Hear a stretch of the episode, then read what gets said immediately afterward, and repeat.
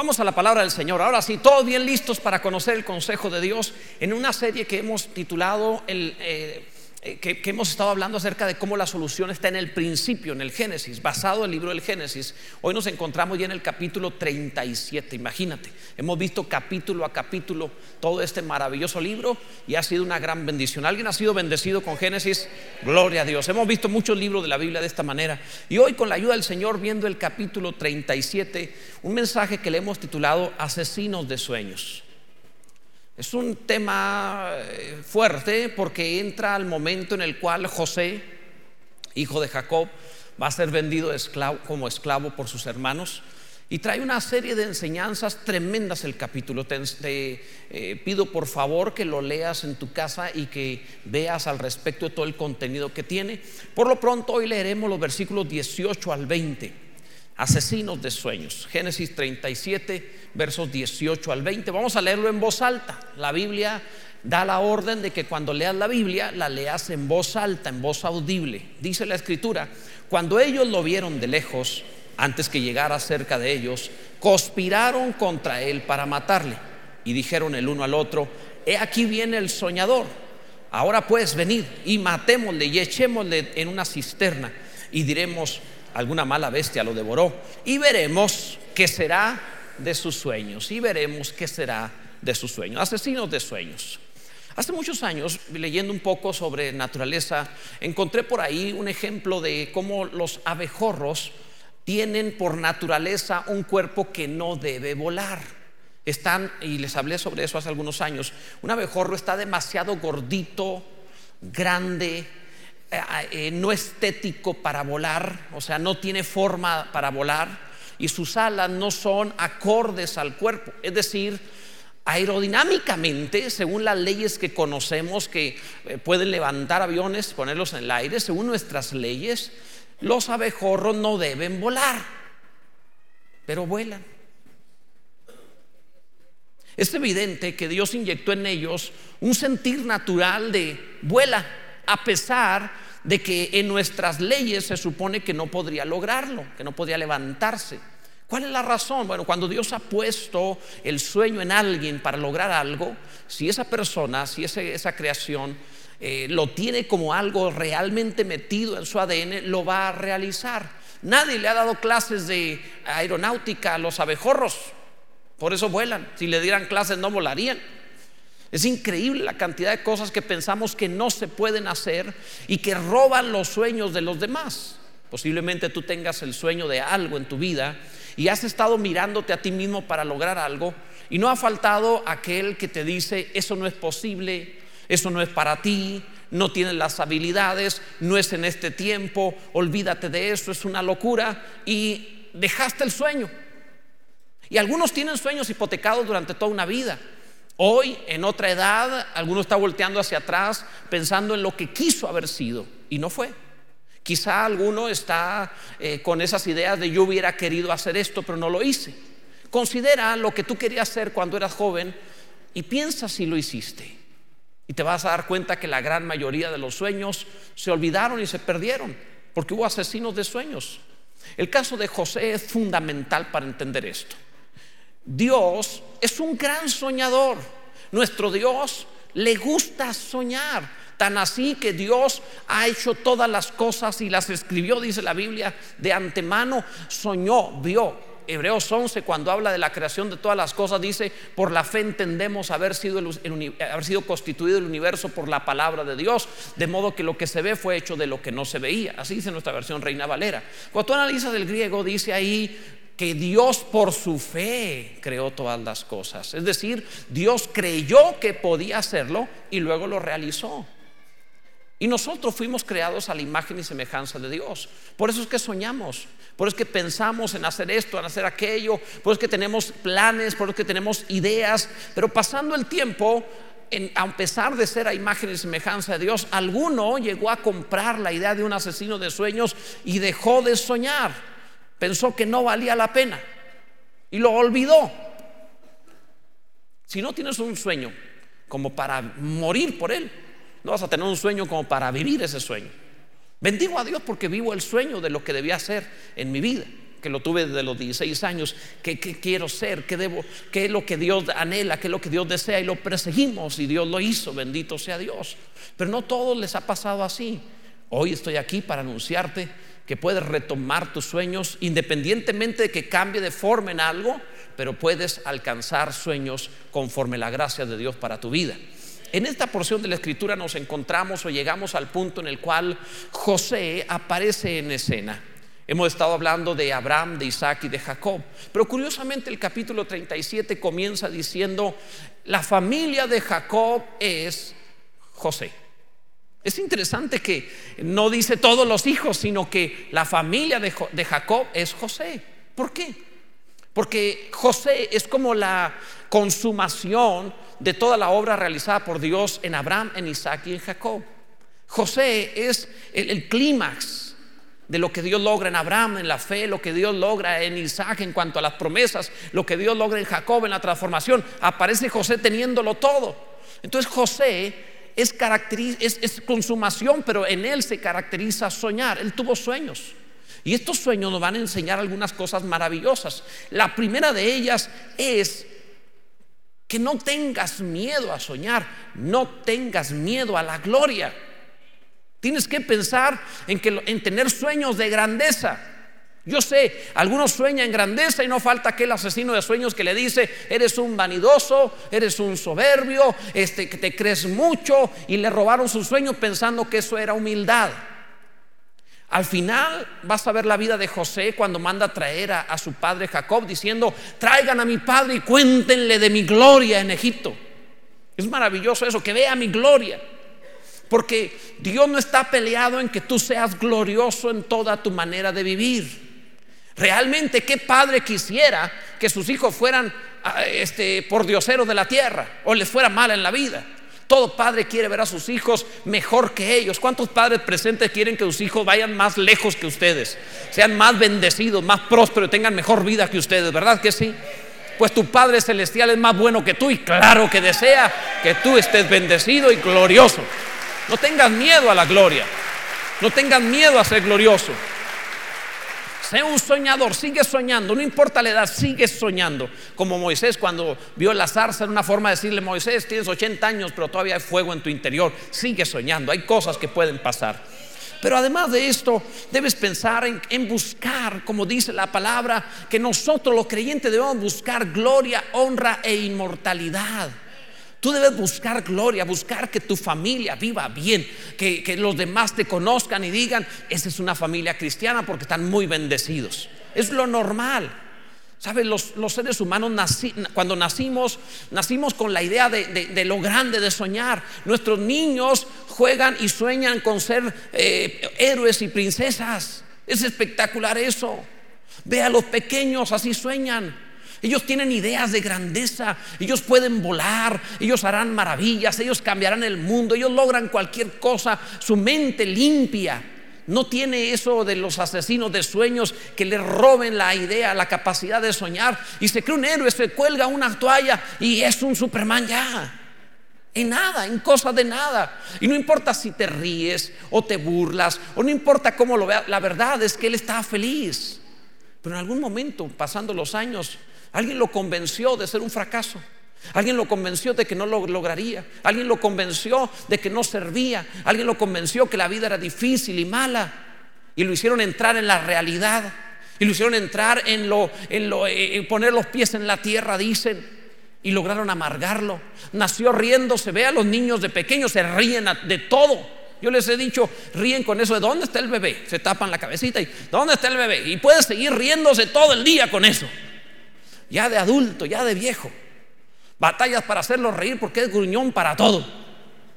Entre el bebé y el viejo le robaron los sueños y lo amargaron.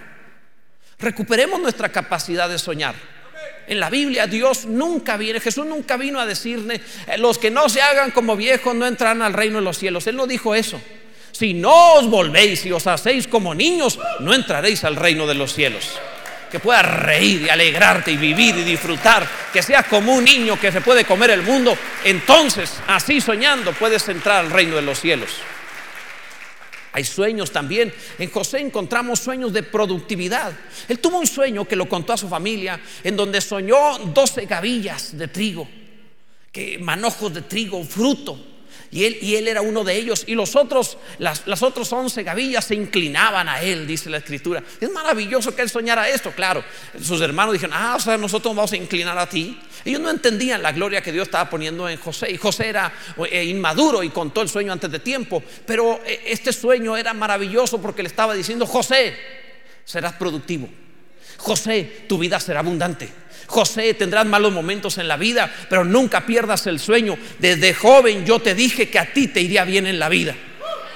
Y hoy también estoy para decirte, a pesar de que estés pasando un mal momento, tú debes decir, yo soy una gavilla, soy productivo, soy próspero, soy alguien que sabe producir, tengo fruto en mi vida, bendito sea Dios. No vine a fracasar, no existo para renunciar, estoy en este mundo para mostrar el fruto de Dios, gloria a Dios. Finalmente el reino pertenece a los productivos. ¿eh? El Señor le dijo a Israel cuando lo rechazaron y dejaron de dar fruto, el reino será quitado de vosotros y será dado a la gente que produzca los frutos del reino o al pueblo que produzca los frutos. Es decir, a los que estamos aquí. Bendito sea el nombre del Señor. Así que fruto de sueños de productividad, sueños de unidad también. Porque él soñó a las gavillas, a los doce, eh, lo soñó como si fueran unos solos, se inclinaban a él, sí, pero eran parte de algo mismo. Debe saber que un día sus hermanos querrían matarlo y lo venderían como esclavo, como leímos hace un instante. Sin embargo, a pesar de eso, José debía seguirlos viendo como gavillas de trigo, mantener la unidad. La gente que conoces te fallará. No te voy a prometer que no te van a defraudar, te van a fallar. Son seres humanos envueltos en carne. No quieren fallarte, pero te van a fallar. Meterán la pata, se van a equivocar, harán tonterías. Pero sabes, después de todo, tienes que aprender a mirarlos como gavillas de trigo y decir, con todo, son obra de Dios, son bendición, son algo glorioso. Y mantendrás un sueño de unidad. Así no te lastimarás. También José tuvo que tener un sueño de luz. La Biblia nos habla al respecto de cómo él soñó, no solamente que eran gavillas de trigo, sino soñó que eran estrellas. Así lo menciona él. Él era, juntamente con su hermano, dos estrellas. Su madre era la luna, su padre era el sol. No, no era Guadalupe, ¿eh? era el sol, la luna y las estrellas. Era este, eh, eh, Jacob, su madre y, sus, y, José y sus hermanos. Eso, ahí viene el sueño de, aquella mujer. Y entonces José sueña esto. Y, y José en el sueño que él tiene, que es algo impresionante, él se ve glorioso, luminoso. Qué maravilla cuando tú te puedes ver de esa forma. Qué maravilla cuando a pesar de los tiempos de tinieblas, tú dices, sigo siendo luz. La carne es opaca y pareciera que hay tinieblas, pero detrás de ese cuerpo de carne que tienes, eres un ser de luz glorioso, espectacular, maravilloso. Un día te arrancarán la carne para ponerte un cuerpo de gloria y se mostrará lo maravilloso que eres. Bendito sea Dios. Sueño de ser luz. También sueños de restauración. Porque eh, él siguió viendo a sus hermanos como estrellas, como gavillas, a pesar de que lo odiaron, le tuvieron envidia, quisieron matarlo, lo vendieron como esclavo, pero él siguió viéndolo no como tinieblas, sino como estrellas. Tus hermanos son estrellas. No te lastimes en la vida. Aprende a ver a los demás y di, son gloriosos, son buenos. Cuando alguien venga y te diga, fulano de tal esto, tú di, es maravilloso, es un hijo de Dios y debes elogiarlo. Cualquier diablo acusa, se necesita un hijo de Dios para elogiar y bendecir. Cualquiera puede eh, juzgar y decir es así, es así, pero solo los hijos de Dios pasan por alto porque el amor cubre multitud de pecados y puede cubrirlo y amarlo y bendecirlo. Somos hijos de Dios. La Biblia nos llama hijos de luz. Qué maravilloso es esto. No te llenes de tinieblas. Mantente así. José nunca odió a sus hermanos porque José los vio siempre como estrellas a pesar de cómo eran ellos. Bendito sea el Señor. También tienes que aprender que la, bendición de un soñador es que el Padre Celestial te hace favorito y como favorito te da una cobertura especial. El Padre de José Jacob, dice la Biblia, que le dio una cobertura diferente, le dio un manto de colores, una túnica de colores. Esto es algo especial porque en aquel tiempo nunca se le daba una túnica de colores a un hombre trabajador. Se la traían túnica de colores a aquellos que este, eran, estaban en los palacios, eran príncipes o reyes. Pero Jacob lo vio como un príncipe y lo vistió de príncipe. Un buen consejo a los padres, vistan a sus hijos como príncipes. No estoy hablando ahora natural, sino metafóricamente. Viste a tus hijos de una identidad gloriosa, de una identidad de príncipes, de una identidad de, de resultados favorables, de bendición, de elogio. Jacob así vio a su hijo y lo vistió como un príncipe. De hecho, al vestirlo de colores, es una figura bíblica de que lo vistió de arcoíris, por así decirlo. Es decir, el arcoíris en la Biblia, aunque por ahí un movimiento homosexual trató de robarse el símbolo, el arcoíris en la Biblia es el símbolo del pacto de Dios en el cual Dios le puso un arco iris al mundo, significa mi arco de guerra lo he colgado en el cielo, no hay guerra contra ti. Y significa esto, habrá favor sobre tu vida. Cuando Dios vio que Noé ofreció un sacrificio y que salieron del arco ofreciendo un sacrificio él y sus hijos, Dios dijo, nunca más volveré a destruir la tierra, mi favor va a estar con ustedes. Y los bendijo. Eso es el arco. Entonces cuando Jacob cubre a su hijo con, una túnica de colores, está diciendo, el favor de Dios está sobre ti a ti te irá bien, no, habrá, no te irá mal en la vida, aunque haya una época en donde parezca que te vaya mal, estarás bendecido todos los días de tu vida, bendito sea el nombre del Señor. Esto me gusta a mí, saber que puedo estar bendecido. Gloria a Dios. Es como, como el día que cumples años, el día que uno cumple años es un día de fiesta. Porque todo el mundo parece que se confabula, tus amigos y conocidos se confabulan en hacerte un buen día, en hacerte feliz. Es más, hasta te llevan a un restaurante en esta costumbre extraña que no se me hace agradable, pero algunos quieren festejar así, en donde te llevan al restaurante y luego traen un montón de desafinados a que te canten. Este, ¿Se han fijado en eso? Y, y, no, no, no, tú dices, me están festejando, se están riendo de mí, o sea, ¿de qué se trata el asunto? pero hacen eso, es una forma de todos quieren celebrarlo, festejarlo. Vaya, ya hasta en la iglesia te celebran cuando cumples año. Entonces, esto, es parte de la vida de, los seres humanos, nos gusta eso. Bueno, el que lo cubras con una túnica de colores, el pacto de Dios sobre tu vida significa esto. Es como si tú estuvieras de cumpleaños a diario voy a confabular el universo entero, todas las cosas van a cooperar para bien a los que aman a Dios. Estarás todos los días de tu vida bendecido. El bien y la misericordia de Dios te seguirán todos los días de tu vida. En su casa morarás por largos días. Gloria a Dios. Alguien bendiga al Señor con todo su corazón. Bendito sea Dios. Todo esto vino para José. José estaba bendecido, pero José tenía 17 años, era inmaduro y a esa edad hace una cada cosa. Yo me casé a los 17, amados. La pastora me robó. Ella tenía 18. Ella era mayor de edad y se aprovechó de un menor de edad. Si no se porta bien, yo voy a, creo que no prescribe eso. Entonces, ¿cómo es posible aprovechar de mí? Pero bueno, en fin, Ahora yo le llevo como 25 años más, pero este, en aquel tiempo era así. 24 años le llevo ya. Entonces, este, es que ya ahora en mi familia es, yo soy el mayor, luego Israel, luego David, luego la pastora y luego Alejandro. Estamos ya en ese orden así. Ok, en fin, el hecho es, amados, eh, eh, eh, te dice uno cosas que dice uno, este, alguien me invita a comer después. A los 17 años, José era inmaduro. Y lógicamente en su inmadurez, pues tiene un sueño y va y lo cuenta a su familia. Sus hermanos lo entendieron, su padre lo entendió. Y cuando entienden el sueño, le dicen, ah, o sea, nosotros nos postraremos delante de ti. ¿Quién te crees? ¿Qué clase de soberbio eres? ¿Que crees que tu familia te va a rendir pleitesía a ti? Y sabes, a veces el que sueña parece un loco contar los sueños. Recuerdo en los planes de iglesia cuando comencé como pastor, pues éramos una iglesia muy pequeñita, unas cuantas decenas de, personas, entonces este, era difícil pensar en crecimiento y yo me paraba y contaba, vamos a hacer esto y haremos lo otro. Y un día un líder se acercó y me dijo, pastor, perdona que te lo diga, pero ya él adulto, más grande, y yo, yo tenía 27 años, y me dice, pastor, te lo voy a decir así con, con mucho cariño, no cuentes los sueños porque te ves mal. Te ves ridículo diciéndole a la iglesia eso. No tenemos para pagar la nómina y tú andas hablando que vamos a hacer esto y vamos a hacer lo otro.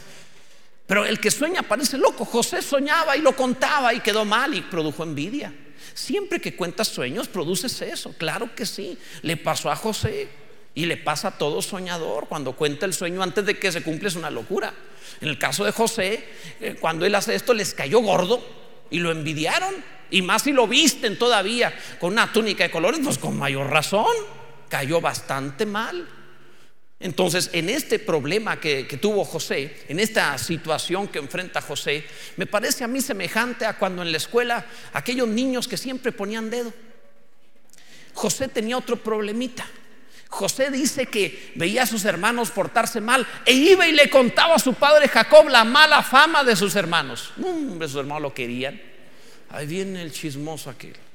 ¿Nunca has visto en los, salones de clases, recuerdo primaria, secundaria, recuerda esos salones donde eh, no falta, que siempre hay allí? Eh, yo recuerdo a, una mujer, este, una jovencita pecosa, este, con granos encima los granos, de lentes, medianer, que siempre estaba poniendo dedo. O sea, tú no puedes darle con el papel al maestro en la cabeza, porque luego lo fue Tinoco. O sea, y tú dices, ¿Nunca les pasó algo así? Son candidatos a bullying. O sea, tú dices, a él fue con papel, pero espérate lo que tengo allá afuera. O sea, porque así sucede. Entonces, siempre esos bien portados, ner, este, que, que pone dedo. Pues, van a causar problemas. José causó problemas y sus hermanos, después de la preferencia a su padre, que es otro de los errores que cometemos los seres humanos a veces, obviamente produjo envidia, produjo problemas. El problema de esto que, que le produjo fue que los sueños le levantaron la envidia y la envidia le hizo que sus hermanos se transformaran en enemigos de José. ¿Tienes gente que te envidia? Tienes gente que admira tus sueños. Tiene gente que es enemigo tuyo, hay gente eclipsada por tu gloria. No está tan mal. Yo me siento feliz cuando se levanta algún enemigo porque digo, gloria a Dios, algo bueno estamos haciendo y además nos va a engrandecer aún más Dios porque siempre que pasa algo bueno, estas cosas suceden, bendito sea Dios. Pero imagínate nada más la escena, ¿por qué lo odiaron? Imagínate la escena. José está con sus hermanos un día todos reunidos y viene su padre Jacob y dice, vamos a regalar, le voy a regalar todo ropa, a ver, traigan. Y le pasan un overol de trabajo a Rubén y un overol de trabajo a Judá y un overol de trabajo a Simeón y a todos los once hermanos un overol de trabajo y lo saca un traje Armani de lujo y le dice, José, este es para ti. Los otros lo vieron y dijeron, no juegues. O sea, nosotros de trabajadores y a él de príncipe. ¿Cómo se le ocurre? ¿Cómo es posible? Ellos, claro, con su papá sonrieron. Gracias, papá, sí. La verdad es que ya traía muy dañado el otro traje. Gracias, con esto vamos a trabajar mejor. Muchas gracias. Y vieron a José y dijeron, va a ver este. Y lo odiaron. Se levantaron como enemigos. Trataron de matarlo. Ahora, ¿qué hacen los enemigos, los asesinos de sueños para matar los sueños? Hay cuatro cosas de este capítulo. Y son las cuatro cosas más importantes que debes hoy entender. De todo lo que te he hablado. Cuatro puntos que hacen los asesinos de sueños para destruir tus sueños. Pon atención y que no te roben tus sueños. Número uno, para matar tus sueños, intentarán quitar tu cobertura. Para matar tus sueños, intentarán quitar tu cobertura. Eso es fundamental. Dice el verso 23, sucedió pues que cuando llegó José a sus hermanos, ellos quitaron a José su túnica, la túnica de colores que tenía sobre sí. Lo primero que hicieron los hermanos fue quitar la ropa de pacto, de colores, de bendición, de gloria que tenía. Y esto tiene dos sentidos. Cuando tú tienes sueños, los asesinos de sueños se acercan contigo a robarte los sueños, hablándote mal de tus sueños. Quitar la cobertura es una forma de hablarte mal. Por ejemplo, Jesús dijo que la buena semilla es la palabra de Dios. La cizaña es cuando vienen los hijos del maligno y siembran mala palabra. ¿Cuál es mala palabra? Tú oyes que, Dios tiene para ti sueños de una nueva vida, te emocionas, sales de aquí diciendo, gloria a Dios, voy a tener una nueva vida. Apenas estás afuera, te topas a alguien más, un asesino de sueños, la Biblia le llama hijo del maligno, se acerca contigo y te dice, ay, no, porque te dijeron ahí en palabra viva que si podías, ya estás viejo, ya esas cosas no son para ti. Déjate de eso, eso no es lo tuyo. Yo te he contado lo que me dijeron en mi primer eh, predicación. Tenía 17 años cuando prediqué mi primer mensaje en un púlpito en una iglesia. Bendito sea Dios porque mi pastor creyó en mí para ponerme a predicar a esa edad. Entonces me paré a predicar, no me acuerdo qué conté. Memoricé todo el mensaje de principio a fin, todo de memoria para que no se me olvidara nada. Me paré y le puse todo el corazón lo mejor que pude. Terminé de predicar, se acercó alguien por allí y me dijo, que era un ministro, de hecho, estaba de visita, no sé qué andaba haciendo ahí, nomás fue a eso. Y me dijo, hijo, eh, eh, eh, dedícate a otra cosa, predicar no es lo tuyo. Si le llego a creer, me roba el sueño. Y no estaría hoy predicando, ni habría predicado todo lo que he predicado, ni escrito lo que he escrito, ni hecho lo que he hecho. Me habría robado la palabra de uno, me habría robado todo el sueño. Cuando me dijo eso, me provocó, no me provocó el desánimo de, no, no, me provocó una sensación, pues ahora vas a ver, en la siguiente te la voy a dedicar. O sea, no le dije, pero, pero lo sentí, o sea, ahora vas a ver. Claro que lo vas a seguir haciendo. Te sientes mal, pero sacas algo. Entonces, lo primero que hacen es tratar de quitar tu cobertura. Los asesinos, de sueños intentan despojarte de las promesas que te dio tu Padre. Es el manto, la promesa, la bendición que te ha dado. Y, y, son como aves del cielo, o sea, Jesús, que roban la semilla. Cuidado. ¿No han visto ustedes que un Jesús para poder ser crucificado tuvieron que quitarle primero el manto? ¿No han visto ustedes que Noé después de quedarse ebrio se quedó desnudo y entonces fue cuando vino la maldición a su hijo? ¿No han visto ustedes cómo siempre que se habla acerca de dañar, matar a alguien, hay que quitar su ropa? Tú tienes una cobertura, estás en palabra viva. Es una iglesia que tiene todo lo que necesites para cubrirte en toda tu manera de vivir, lo que requieras. ¿Tiene algún defecto? Sí, estamos hechos de seres humanos. Bendito sea Dios que hacemos maravillas aún envueltos en carne. Pero en todo esto no falta el que trata de robarte eh, eh, esa, esa eh, cobertura, esa identidad, porque robándote eso dejarás de recibir el consejo de Dios, la sabiduría, la ayuda, la comunión de los hermanos, el suministro de la vida por medio del cuerpo y te matarán los sueños. Cuidado.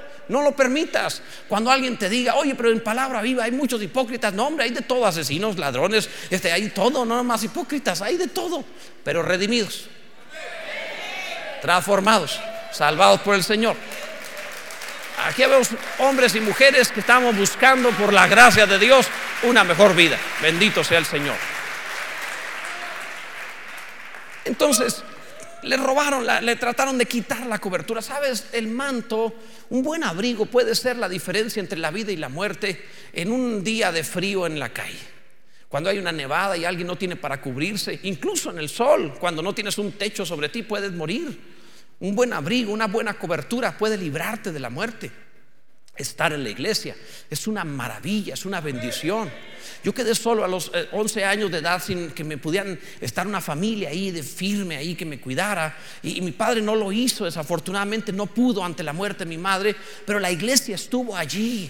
Desde los 12 años la iglesia estuvo allí y la iglesia fue una familia, fue espectacular. Nos protegían, nos cubrían, nos ayudaban, me dieron aliento, esperanza, fe, estuvieron al pendiente de la vida, no supieron el gran bien que me hicieron. Me acuerdo de las enseñanzas de escuela dominical. Iba como adolescente a la escuela dominical. Un día recuerdo que me topé uno de mis maestros y le dije, recuerda hermano, usted me predicó, me enseñó en la escuela dominical esto. Y le hablé acerca de, del el, puente Golden Gate, que tiene unos tubos enormes, unos cables gigantescos que no puedes abrazarlo, pero esos cables gigantes están hechos de, muchas fibras más pequeñas que un cabello, que entre todos son unos cablezotes enormes que sostienen el Golden Gate, el, aquel puente tremendo de Estados Unidos, San Francisco me parece. Entonces, impresionante. Y usted nos habló acerca de ese puente, le dije, en el cual nosotros somos como esos hilos separados, no sostenemos nada. Entre todos somos firmes y nos cuidamos y nos sostenemos. Y me vio y me dijo, yo te dije eso, ya ni me acuerdo. Él no se acordaba más, pero marcó el alma de un adolescente. Le plantó a un adolescente una enseñanza que le hizo saber desde adolescente, no puedes solo, pero con la iglesia eres muy poderoso. No sabe el enorme bien que me hizo. Tú estás bajo una maravillosa cobertura. Mantente protegido, mantente cubierto, que no te roben los sueños, que no te quiten el manto. En segundo lugar, para matar tus sueños, intentarán quitar tu frescura intentarán quitarte esa, esa, esa, renovación como los niños, la frescura de ser siempre nuevo. Dice el verso 24, y le tomaron y le echaron en la cisterna pero la cisterna estaba vacía, no había en ella agua. Ah, tomaron a José y lo arrojaron. Primero querían matarlo. Rubén tratando de salvarlo dijo, no, pero es nuestro hermano, ¿cómo lo vamos a matar? Mejor vamos a arrojarlo en la cisterna ahí en el pozo. Y vámonos, que se quede ahí en el pozo. Pensando Rubén, el, primogénito, vengo yo más tarde y lo saco al muchacho. La verdad hizo mal, debió defenderlo. Un, hermano mayor siempre debe defender a los menores. Los espirituales deben tener cuidado de los carnales, deben ayudar a los débiles. Y entonces el problema es que no lo hace y lo arrojaron al pozo. ¿Qué es la cisterna? Es donde, hubo un donde es un pozo que se quedó sin agua. Ya no había agua allí. Así que lo arrojaron, de hecho hasta se, se dañó, se lastimó su pierna. Lo arrojaron al pozo, lo dejaron ahí tirado. ¿Qué es lo que hacen los asesinos de sueños? Cuando tú tienes un sueño, estás soñando en el futuro, estás soñando en mañana, estás soñando en lo que harás. Y de pronto vienen para arrojarte al pozo de lo que fue y te dicen, no, eso no funciona, estás hablando locuras. Yo me acuerdo a antes, los avivamientos, la familia, lo que se hacía, antes era así. Entonces tratan de robarte el sueño, metiéndote en algo que ya no tiene agua. Fue maravilloso en otro tiempo, ya no sirve. Gloria a Dios por los avivamientos de la iglesia del pasado, pero vamos hacia lo nuevo, vamos hacia lo fresco, vamos hacia la revelación de Dios para este tiempo. Lo que ayer fue glorioso, vamos por algo más, bendito sea el Señor. No nos estancamos en cisternas sin agua. Es una forma en la cual le roban o le trataron de robar a José los sueños.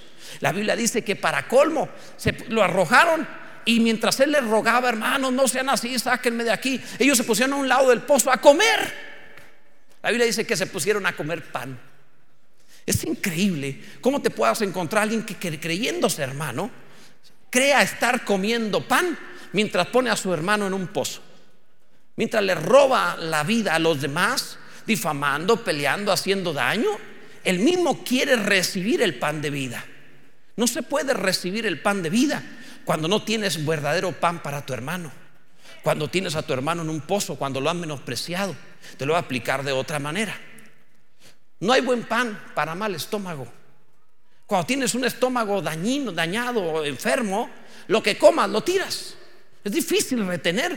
Cuando tu estómago está mal, hasta el mejor pan no lo retienes. Estás dañado. No creas que teniendo amargura o rencor en tu corazón o envidia contra otro, podrás retener el pan de vida. No podrás comer el pan de vida mientras tienes algo contra alguien más. Porque la medida de tu amor a Dios se ve en la medida de tu amor al prójimo. Jesús dijo, si me amas, muéstralo de esta manera. Ama a tu prójimo. En la Biblia una y otra vez vienen los mandamientos del que ame a Dios, ame también a su hermano. Porque el que no ama a su hermano, tampoco ama a Dios. ¿Alguien me está entendiendo al respecto de esto? Es importante. Entonces los hermanos querían comer pan teniendo a su hermano en un pozo.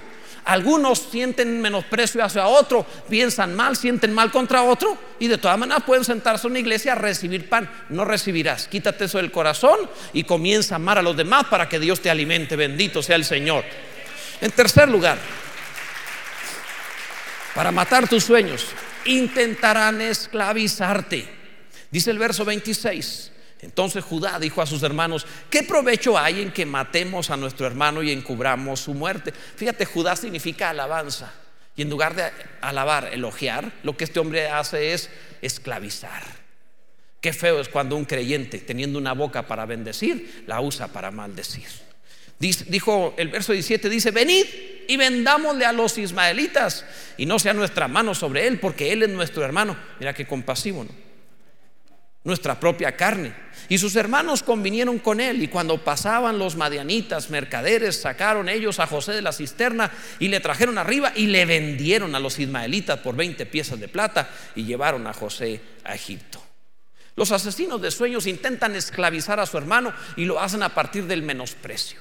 Lo vendieron por 20 piezas, a Jesús lo vendieron por 30. Vender por 20 piezas de plata es cuando el esclavo está lisiado, dañado. Esto quiere decir que cuando arrojaron a José a la cisterna se lastimó. Cuando lo sacaron lastimado, dijeron, pues remátalo, hombre, total, está dañado el muchacho.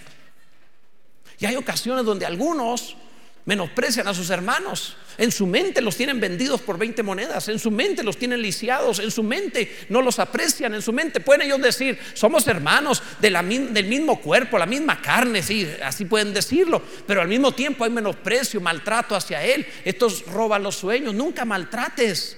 Cuando el niño viene y te dice, yo voy a volar a Marte y voy a hacer lo otro y no sé qué, en lugar de robarle el sueño, elógialo y di, gloria a Dios, claro que sí. Y cuando vayas para allá me traes una piedra de aquel lugar o, me llevas contigo. No sé, pero tienes que ayudarle a seguir soñando.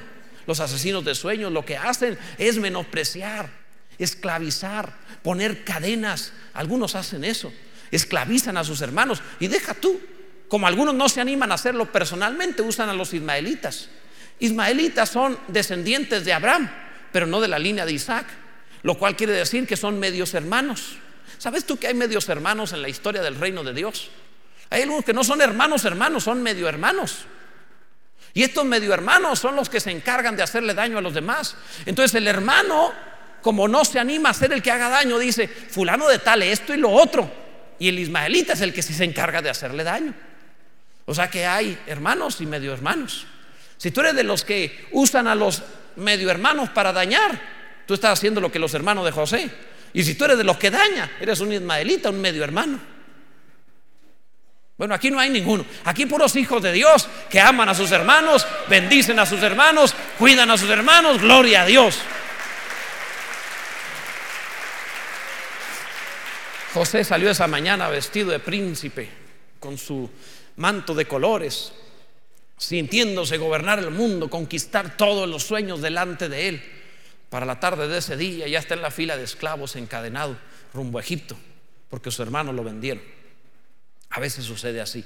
La vida puede darte reveses, puede tratarte de manera injusta. Puedes encontrar que te defraudan el corazón, que te rompen el corazón, que te lastiman el alma, que aquellos en que confiabas de pronto te actuaron mal contra ti. Pero debes mantener tu corazón sin dañarse Debes mantener tu corazón conservando. Dios me dijo que eran gavillas de trigo, van a dar fruto. Dios me dijo que eran estrellas del cielo, van a alumbrar. No importa lo que veo en este momento, no los odiaré, no tendré rencor, no tendré maldición, solo voy a bendecirlos y a verlos gloriosos porque Dios me ha mostrado esto, que a pesar de todo son dignos de ser amados, bendito sea el Señor. Mantente libre, gloria a Dios, no te ensucies. No te dañes, no te corrompas, no te hagas como tu enemigo. Un día les usé este ejemplo. Esto me vino al corazón cuando era niño, viviendo en la Junta, vi esto. Y algún día se los conté.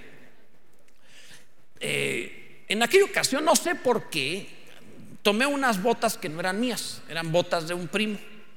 Ni me quedaban, me quedaban bien grandotas. Y entonces me salí a jugar con las botas de mi primo. El problema es que cuando me salí a jugar no me di cuenta y las metí en el lodo y las metí en toda clase de cosas. Para darte una idea, me puse a montar este cerdos. Literal. Era corretearlo, te subes en él, lo agarras de las orejas y aguanta el tiempo que sea, te tumbas, te levantas y a correr porque ahí viene, te muerde. O sea, se enojan. Pero era bien divertido. Entonces cuando regreso a casa de mi abuela, después de andar jugando eso, y veo mis botas, bueno, las botas de mi primo, también mal. O sea, las tenía limpiecitas, no sé si eran nuevas, pero yo las traía todas feas así. Pues imagínate toda la porquería de los marranos, así la traía. Y yo igual, así venía. Con decirte venía tan mal que al salir ya los marranos ya me abrazaban, sabía que era uno de ellos. O sea, ya, ya, no me, ya no me veían mal. No, que vente mañana, que volvamos a jugar y ándale pues. O sea, y era parte del corral. Pero, y en eso, cuando iba, ¿cómo le hago? ¿Cómo las limpio? Entonces agarré agua y empecé a tallarles. Y de hecho agarré por ahí un estropajo de metal para tallarle. Y, y ah, caray, se raspan. Y entonces se ponía peor porque cuando la raspaba el lodo y todo eso se metía en la piel y ya las eché a perder peor. Y entonces volteé y vi una vaca que se levantó del lodo, se levantó, se sacudió poquito y siguió caminando y no la vi manchada. De cómo, cómo, si estas son piel de vaca. Porque esa vaca no se ensucia y esta piel de vaca sí se ensucian. Y aprendí algo con el tiempo. La diferencia es la vida. Lo que está lleno de vida no se mancha. Lo que tiene muerte sí se mancha. José estaba lleno de vida. José no se mancha. Sus hermanos no tenían vida, se podían manchar. Cuando te tratan de hacer daño, Si tú tienes vida genuina de Dios, no te llenas de rencor, de amargura, no te manchas, estás lleno de vida. Cuando alguien habla contra ti, no te afecta, no te daña, porque estás lleno de vida. Si te estás afectando, debes decir, no callarlo, sino ir a Dios y decir, Dios me falta vida. ¿Por qué me afecta tanto? Necesito tu vida, Señor. Jesús menospreció lo propio por el gozo puesto delante de él. Estaba lleno de vida y no se manchaba. Bendito sea el nombre de Jesús. En cuarto lugar, para matar tus sueños intentarán difamarte. Este es el último punto que quiero darte y que espero que sea bendición. Para matar tus sueños intentarán difamarte. Dice el verso 29, después Rubén volvió a la cisterna y no halló a José dentro y rasgó sus vestidos y volvió a sus hermanos y dijo, el joven no parece, porque Rubén no estuvo presente cuando lo vendieron. Dice, el joven no parece y yo a dónde iré yo, o sea, ¿cómo voy con mi papá y le digo, te perdí un hijo? José estaba a cargo, Rubén estaba a cargo de José. Entonces tomaron ellos la túnica de José, entre paréntesis, siempre el hermano mayor está a cargo de los menores, siempre, en la familia y en la iglesia. Siempre. Espero que seas un hermano mayor, no como el, hijo, el hermano del pródigo, ni como hermano de David, ni hermano de José, sino hermanos maduros que cuidan a los demás. Pero dice el pasaje, y volvió a sus, perdón, 31. Entonces tomaron ellos la túnica de José, degollaron un cabrito de las cabras y tiñeron la túnica con la sangre. Y enviaron la túnica de colores y la trajeron a su padre y dijeron, esto hemos hallado, reconoce ahora si es la túnica de tu hijo o no. ¿Cuánta crueldad se necesita para agarrar la túnica de colores, rasgarla toda, llenarla de sangre y con un viejito, el padre Jacob, y decirle, reconoce si es la túnica de tu hijo, una mala bestia lo devoró. Jacob dice que sufrió tanto que dijo voy a descender en luto al, al Seol, o sea, le dolió, no se reponía, duró años, 13 años, no, cerca de 20 años después, él sabría que José vivía.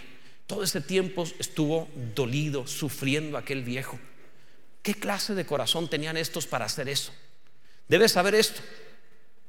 Tus enemigos disfrutarían más tu ruina, tu caída, que tu gloria. Se sentirían más felices con tu caída que con tu gloria. Hay gente que se sentiría mejor de que te fuera mal en la vida a que te vaya bien. Y si tú eres de los que se siente bien con la ruina de alguien más, cuidado, cuidemos el corazón. En este caso, estaban eh, eh, presentándolo como muerto. Si no pueden presentar una verdad, fabricarán una mentira. No podían decir que lo habían matado porque lo vendieron como esclavo, pero podían inventar una mentira y difamarlo. Eso hará tu enemigo para robarte los sueños. En este mundo usarán tus caídas, tus errores, tus momentos difíciles, tu ruina o tus fracasos para decir que no puedes seguir soñando. Pero en el nombre de Jesús, así vengas de un divorcio, ten un buen matrimonio. Así vengas de una ruina financiera, ten un gran negocio que prospere. Así vengas de una vida de, de vicios o de pecado, ten una vida santa de consagración a Dios. Que no vengan a robarte el sueño diciendo una mala bestia lo devoró. Todavía sigues de pie, todavía tienes vida, todavía Dios está contigo, todavía puedes seguir adelante. No permitas que te roben el sueño. No permitas que te señalen. Y si no te encuentran ruina, y si no te encuentran caída y te lo fabrican, es igual. Finalmente la difamación, verdadera o falsa, es el mismo efecto. Trata de robar el sueño. No puedes callar las bocas que hablen, pero puedes producir fruto para Dios.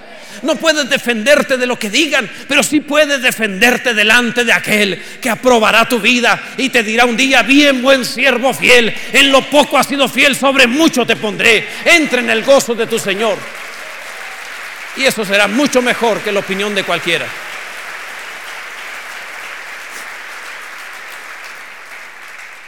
Que el enemigo hable es de esperarse, pero que los hermanos se sientan cómodos recibiendo la difamación, eso era grave. Debo concluir y quisiera hacerlo con una ilustración. Imagínate lo que sería la tarifa telefónica de tu celular. Si en lugar de medir los minutos por un tiempo que se está consumiendo, se midiera en base al uso que le das al teléfono. Vamos a suponer, por una plática sin importancia, un peso el minuto.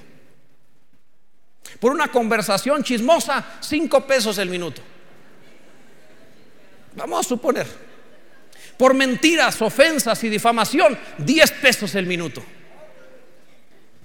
Algunos andarían sin saldo todo el tiempo. Algunos no les duraría. El primer día se quedan sin saldo. Ese día se acabó. Piénsalo. Pero también podría ser, eh, por una buena noticia, un descuento, un peso por minuto. ¿Qué te parecería por elogios y bendiciones? Cinco pesos menos por minuto. Qué maravilla. Algunos tendrían más saldo. De haría a los cristianos. Algunos no entendieron eso. Pero bueno, ¿de cuánto sería tu recibo? Santiago dice que el hombre perfecto domina su lengua. La medida de tu vida es tu lengua. Tu hablar dice el tamaño que tienes, la clase de persona que eres. Quizá no va a medir el recibo telefónico, pero va a medir la calidad de tu alma. ¿Quién eres y cómo hablas? ¿Eres José o los hermanos de José? Que no asesinen tus sueños. Ponte en pie, por favor. Aunque tus sueños parezcan fracasar, como pasó con José por muchos años, 17 años, perdón, 13 eh, años, 13 años, José pareció que sus sueños se esfumaron y que todo le fue mal en la vida. Pero finalmente el sueño volvió y se cumplió. Si tienes sueños olvidados, si tienes algo en tu vida que a lo mejor está hipotecado, olvidado, perdido, no, no, no, ha funcionado, hoy es una muy buena oportunidad Hoy es una muy buena oportunidad. Especialmente, estás aquí porque necesitas tener ese momento donde reactives tu vida y tus sueños. Quiero invitarte para que hoy hagas el compromiso de tu vida. Mi vida tiene un minuto que cambió todo mi destino. Un minuto en el que pasé al frente y recibí a Jesucristo como mi Señor y Salvador y lo que era un adolescente tonto, torpe y sin mucho talento y enfermizo, flaquito, inútil, que no tenía familia, que andaba en las calles. Ese niño, Dios pudo hacer algo con él porque duré un minuto que pasé al frente y dije, yo sí quiero que Jesús sea mi Señor y mi Salvador. Y me cambió el destino de la vida, me cambió todo.